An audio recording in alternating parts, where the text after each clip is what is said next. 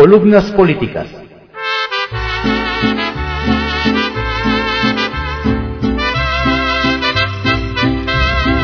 Continuamos con la audiosíntesis informativa de Adriano Ojeda Román, correspondiente al miércoles 10 de mayo de 2023. Muchas felicidades a todas las mamás. Demos lectura a algunas columnas políticas que se publican en periódicos capitalinos de circulación nacional. Arsenal, por Francisco García, que se publica en el periódico Excelsior. ¿Candidato de unidad en Morena? Morena se perfila para elegir a su abanderado o abanderada presidencial por acuerdo político y no por encuesta, como marcan los estatutos. Algo similar a lo que en el PRI suelen llamar candidato de unidad, pero que en realidad es un dedazo. Fuentes confiables nos dicen que la propuesta del acuerdo es de López Obrador. El presidente está preocupado por la unidad del movimiento que lo llevó a Palacio Nacional. Ese acuerdo involucra a los cuatro corcholatas, pero el dedazo asegura, la fuente, está entre Claudia Sheinbaum y Adán Augusto López Hernández. Marcelo lo huele y se refleja incomodidad. Se le nota en el enfado. Monreal tiene claro que él no va a ser, pero se le, va se le ve contento con el apapacho presidencial. La misma fuente nos dice que ya le hicieron una oferta, la candidatura a jefe de gobierno de la Ciudad de México. La sucesión adelantada se ha traducido en una lucha fraticida entre las corcholatas. Los aspirantes se jalonean entre sí, se meten el pie, se dan con todo, eso permea hacia abajo. El pleito entre Sheinbaum y Ebrard ya está en los medios promotores de este último. Acusan al gobierno de la Ciudad de México de borrar pintas y bardas que favorecen al canciller. La subsecretaria de Obras y Servicios de la Ciudad de México respondió en redes sociales que a diario se limpian espacios con grafitis y publicidad no autorizada, incluyendo bardas de hashtag para evitar la contaminación visual. Otra novedad es que gobernadores que se habían sumado a la cargada con Claudia están hoy con Adán Augusto. Se menciona, entre otros, a la de Baja California, Marina del Pilar Ávila, al de Nayarit Miguel Ángel Navarro, al de Sinaloa Rubén Rocha. De paso nos dijo que la Secretaría de Seguridad y Protección Ciudadana Rosa Isela Rodríguez está con el titular de Segov. El pleito Claudia contra Monreal ya amainó. Apenas en febrero pasado se reunieron en el Palacio del Ayuntamiento y fumaron la pipa de la paz. Esa bronca derivó en acusaciones al senador que operó a favor de Sandra Cuevas en la alcaldía Cuauhtémoc en las elecciones de 2021. López Obrador compró la historia difundida por el equipo de Claudia y tuvo congelado Monreal por más de dos años. Ni una visita a Palacio Nacional, ni una llamada telefónica. La interlocución entre el presidente y el líder de la bancada de Morena en la Cámara Alta era a través de Adán Augusto. De repente todo cambió y el hielo se derritió para convertirse en apapacho. Monreal fue invitado a Palacio Nacional el viernes 28 de abril junto con las otras tres corcholatas y los integrantes de las bancadas de coalición juntos haremos historia en el Senado. Para su sorpresa, el presidente lo sentó junto a él y le dio reconocimiento como corcholata. Dijo López Obrador a los invitados, entre esta muchacha Claudia y estos muchachos, Marcelo Monreal y Adán Augusto, está mi sucesor. Esa noche, López Obrador se veía satisfecho. Su voluntad se había cumplido. El Senado no eligió al comisionado que le falta al INAI para volver a sesionar. Un tema que lo obsesiona. De allí salieron los senadores hacia la casona de Jicotencat, antigua sede de la Cámara Alta, para aprobar una veintena de iniciativas. Lo hicieron a la carrera, con dispensa de trámites, en sede alterna, sin la oposición, sin conocer lo que votaban, sin quórum verificado. y luego se ponen nerviosos porque la Suprema Corte les anula iniciativas aprobadas de esa manera. Monreal está tan contento de su nuevo acercamiento con López Obrador que hasta su discurso cambió.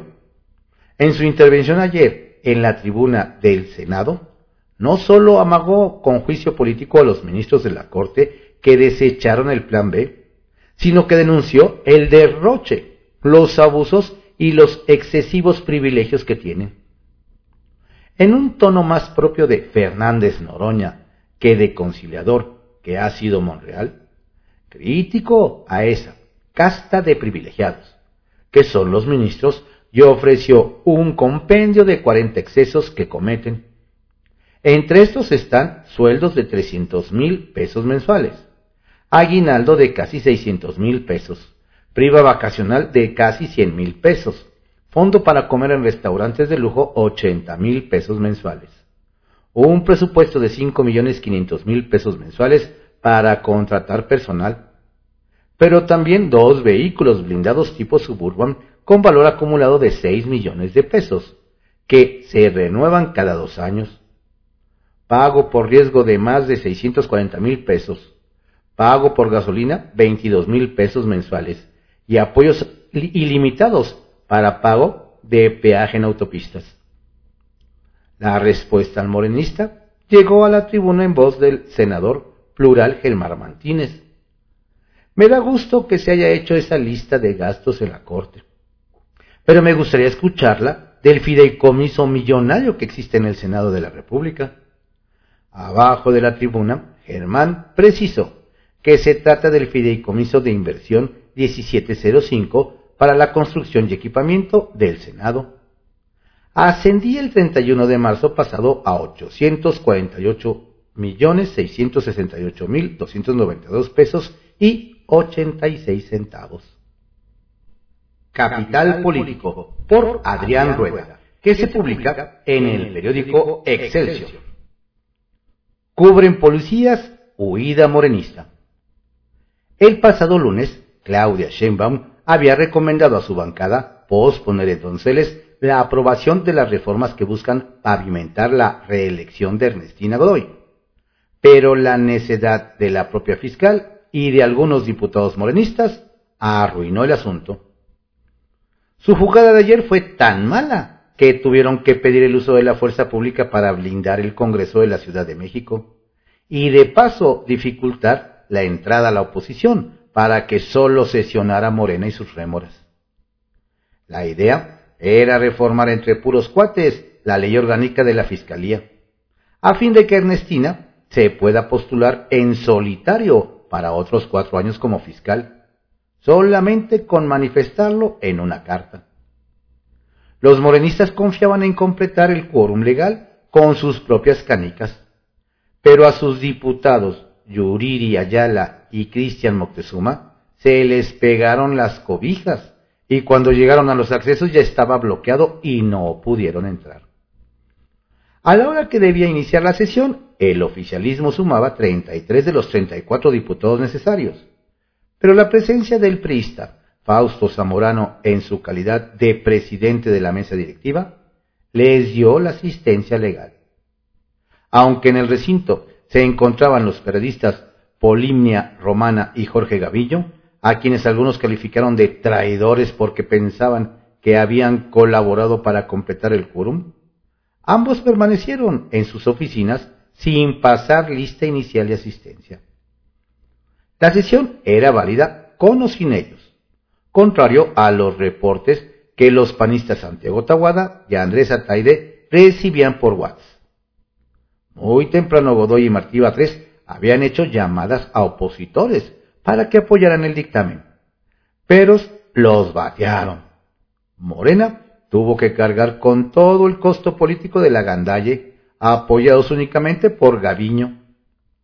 Aunque la modificación de ayer no significa que en automático Ernestina será reelegida, pues sus deseos tendrán que ser analizados por un Consejo Judicial ciudadano nombrado por mayoría calificada en el Congreso. Y si este Consejo le dice que no, entonces habrá una convocatoria abierta para buscar una terna. y que los diputados elijan de ahí un nombre que el gobierno tendría que validar. El asunto de ayer fue pésimamente manejado por los diputados de Morena, quienes tuvieron que huir en fila india, escoltados por policías y en medio de gritos de corruptos y traidores, y de líquidos que les arrojaban a su paso. Los morenistas iban pálidos, pues no están acostumbrados a que les hagan lo que ellos siempre hacen, echarle a sus enemigos a la gente para que les reclamen en las calles sus decisiones.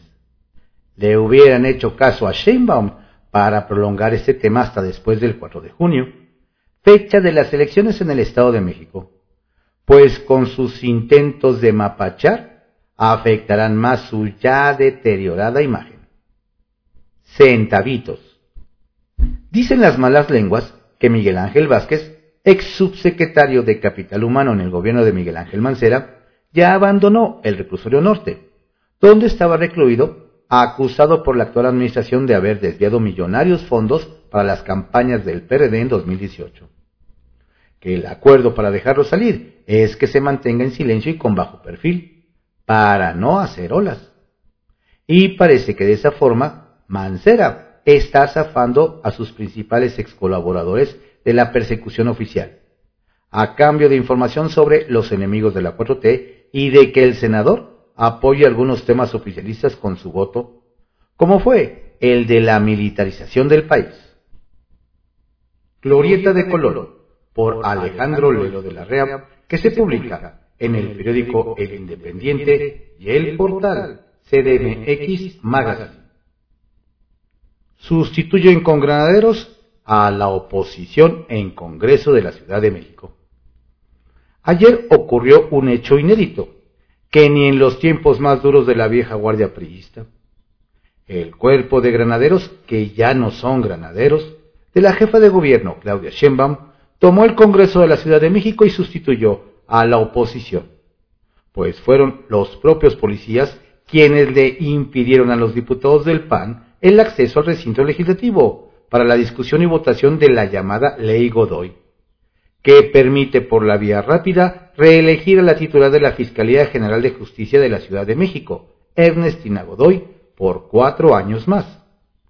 La mayoría de Morena y sus aliados del PT y Partido Verde y legisladores sin partido lograron apenas el quórum para sesionar y se brincaron todos los trámites para modificar el artículo 42 de la Ley Orgánica de la Fiscalía General de la Ciudad de México, con lo cual bastará que la fiscal Godoy exprese por escrito su interés en que sea rectificada y ratificada en el cargo por cuatro años más, por llevar el trámite sin discusión previa y suficiente, pero además por impedir que los legisladores de oposición ingresaran al recinto, los diputados de Morena cometieron un error fundamental, pues lo ocurrido ayer en el Congreso Capitalino pareció ser el guion de la argumentación de la presidenta de la Suprema Corte de Justicia de la Nación, Norma Piña, cuando al emitir su voto para invalidar el llamado Plan B electoral del presidente Andrés Manuel López Obrador, explicó que los artículos 71 y 72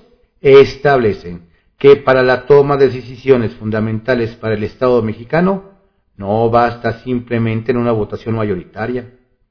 Todas las fuerzas políticas deben tener conocimiento de la iniciativa que se va a votar y tener tiempo para examinarla, previo a la deliberación. En este caso, se dispensaron los trámites sin justificar la urgencia. Los diputados de la minoría, principalmente los panistas, advirtieron que impugnarán esta reforma ante la Suprema Corte de Justicia. Lo veremos. En privado, por Joaquín López Dóriga, que se publica en el periódico Milenio. Disolver la Corte y hacerse de su control. El jueves 3 de mayo de 2018, el entonces candidato presidencial de Morena, Andrés Manuel López Obrador, fue al programa Tercer Grado. Y allí me dijo lo que estoy pidiendo es un voto en línea, porque hay que tener mayoría en el Congreso. Ayer, cinco años después, durante la violenta mañanera en la que descalificó a la Corte, a sus integrantes y al Poder Judicial todo, Dijo que está podrido y otra serie de descalificativos, pero ni un argumento. Lo volvió a plantear, pero con plan C. Y en otra dimensión, reforzado. Su 80% de popularidad. Y por primera vez anunció su proyecto transeccional, el control del poder legislativo y con este el del judicial vía la disolución de la Suprema Corte para elegir a sus ministros por el voto del pueblo. Y para eso empezó a promoverlo para sus candidatos al Congreso en busca de asegurar la mayoría calificada, que permite las reformas constitucionales y que hoy no tiene. Son 334 diputados y 96 senadores. Es decir, el plan C que quería desde hace cinco años, pero vigorizado desde la presidencia. Ya con ese control del legislativo, explicó, a partir del primero de septiembre de 2024, el último mes de su gobierno, presentará, entre otras, una reforma constitucional para elegir a los nuevos ministros por elecciones, como establecía la Constitución juarista de 1857, para lo que es indispensable disolver la Corte. Su plan C, derrotado el B es primero hacerse del control del Poder Legislativo y con este el del judicial para asegurar lo que viene del Ejecutivo.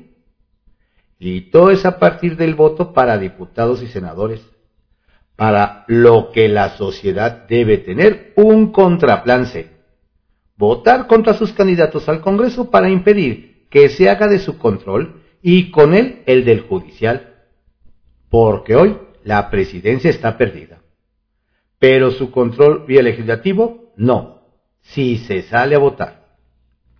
Retales. 1. Llamados. Mario Delgado sigue haciendo llamados a los precandidatos del oficialismo para que pospongan sus promociones hasta después de las elecciones en los estados de México y Coahuila. Que vayan como soldados rasos y que ya luego ven. Lo que pasa es que López Obrador ya rebasó a Delgado en el manejo de la sucesión presidencial. 2. Advertencia. Del mismo Mario Delgado a Ricardo Mejía y petistas de Coahuila, si no se suman ya a la candidatura de Armando Guadiana, no irán con Morena en la a la grande del año que viene. Y no, no irán con Morena en ese estado. Y sí con candidato presidencial en 2024 cuando ya tenga otro dirigente. Y tres, pristas Alejandro Moreno superó la reelección del tirano cubano Miguel Díaz Canel, quien se quedará en el cargo hasta 2028 por el voto de 459 de sus 462 diputados. Morena ganó 518 de los 521 consejeros nacionales de su partido, como en los viejos tiempos en Cuba y en los del PRI. Día con día por Héctor Aguilar Camín, que se publica en el periódico Milenio. La aparición de la Corte. El 10 de enero de 2023 escribí en este espacio. La batalla por la democracia que libra México es en muchos sentidos una batalla legal. Los cambios planteados por el actual gobierno están sujetos en sus logros a la prueba de los hechos, pero están sujetos también a la revisión constitucional. Por su mayor parte, esos cambios están fundados en lo que habría que llamar legalidades de facto, legalidades sujetas a revisión, de un gobierno de mayoría cuyas leyes y decretos cruzan los linderos de la inconstitucionalidad.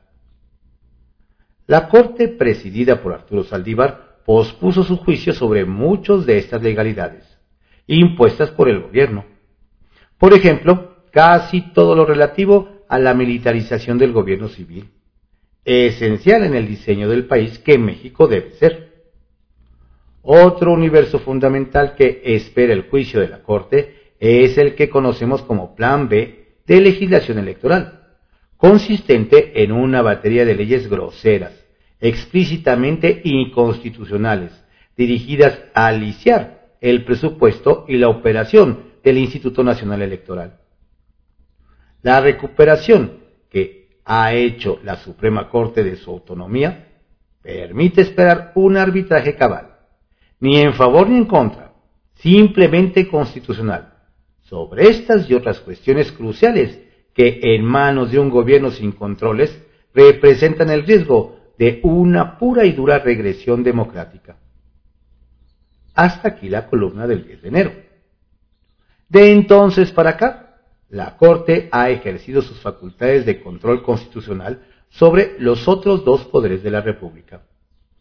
Falló contra la inconstitucionalidad de la ley que militarizaba la Guardia Nacional, un cuerpo de naturaleza y mando civil. Y falló anteayer contra la inconstitucionalidad de la primera parte del llamado Plan B electoral, destinado a regresar la democracia mexicana al control del gobierno. Creo que asistimos a un momento inédito en la historia de nuestra división de poderes. El momento es este. Durante una batalla abierta con el presidente, la Suprema Corte aparece como el poder real que debe ser, conteniendo los excesos del presidente y de su mayoría legislativa, en defensa de los derechos constitucionales de todos los mexicanos. La batalla forjó a la Corte. Uso de razón, por Pablo Iriar, que se publica en el periódico El Financiero. Operación de Dazo. Para los que al quinto año de gobierno se sienten decepcionados de Andrés Manuel López Obrador, vale la pena decirles que hay una forma de no equivocarse jamás con él. No creerle nunca.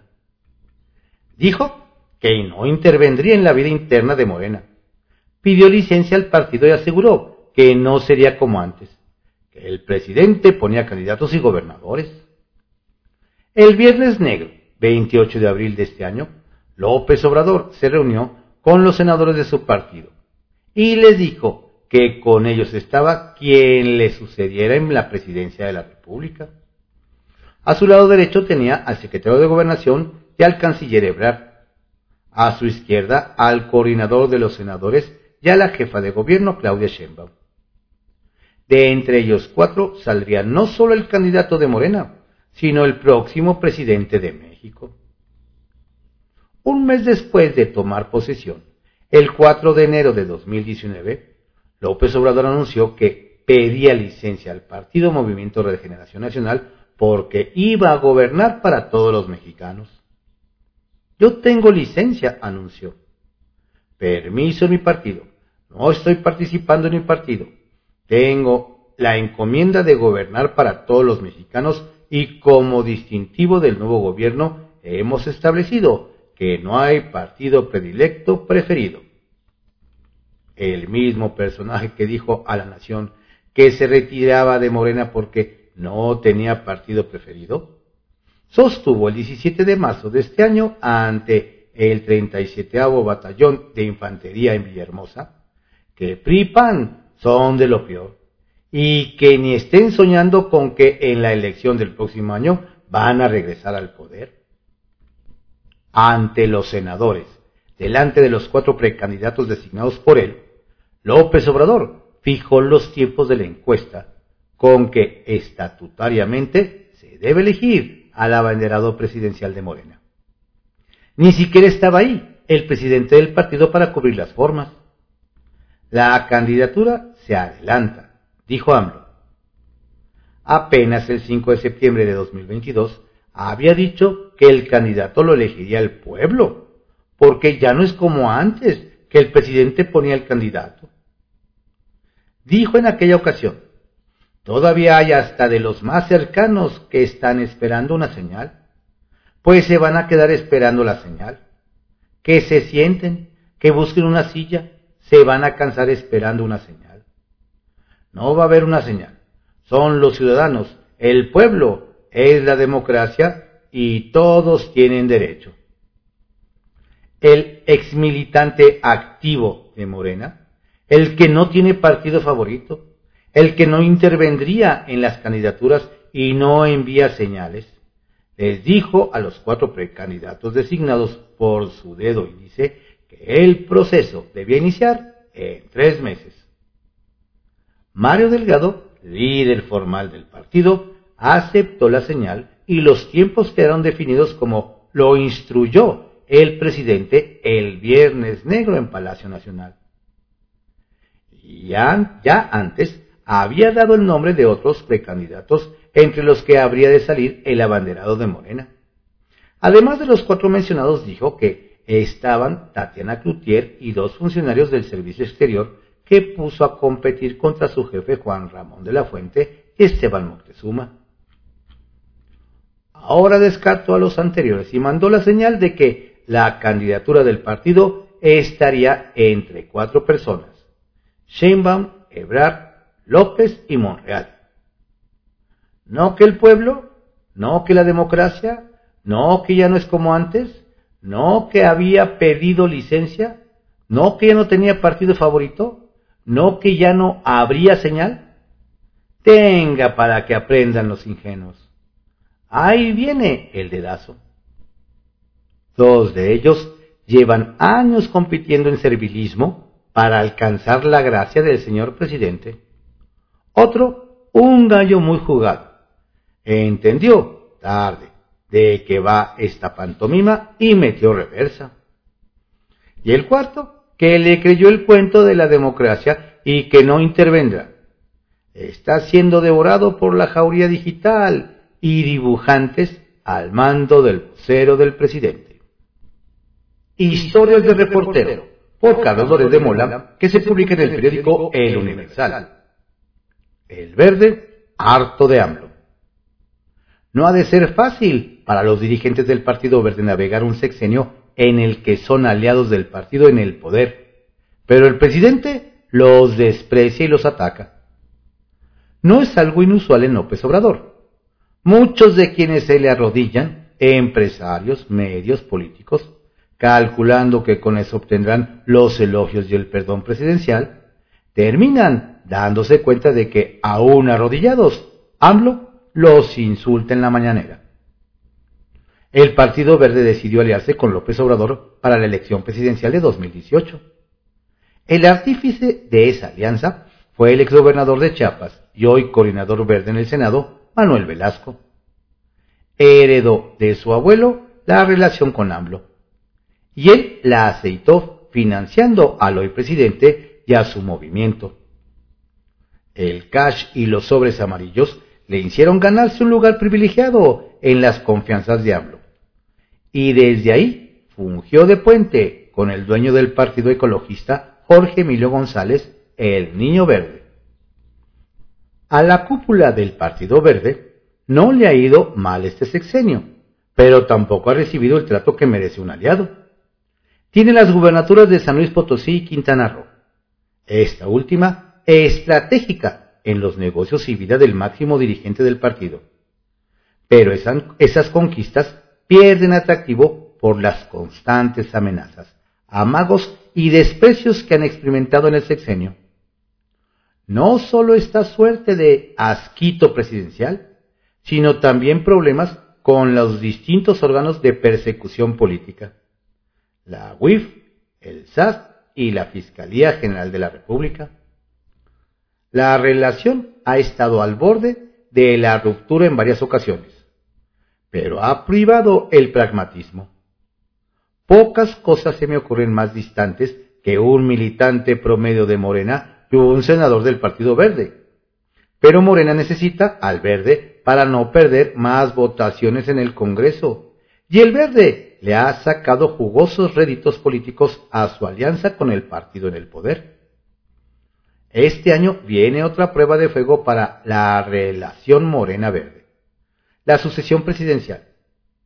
Fuentes muy bien informadas me cuentan que hay un enorme hartazgo entre las figuras más relevantes del Partido Verde por el maltrato recibido del presidente. Y si bien su relación es extraordinaria con el secretario de Gobernación, Adán Augusto López, amigo íntimo de Manuel Velasco, y el canciller Marcelo Ebrard, quien tiene en la bancada verde a muchos de sus más cercanos, lo demás es como agua y aceite. Si la candidata es la jefa de gobierno Claudia Sheinbaum, el Partido Verde puede replantearse su permanencia en la alianza con Morena. Parece que diciembre es la fecha clave para esta definición, por la firma de los convenios, de cara a las elecciones. Un rompimiento del verde con Morena sería más que un daño electoral, un golpe a la percepción de que el gobierno y su coalición las traen todas consigo para el 24. ¿Quién querría bajarse de un caballo ganador? Desde luego, no los pragmáticos del Partido Verde, que han sido panistas en tiempos de Fox, priistas en tiempos de Peña y morenistas en tiempos de López Obrador.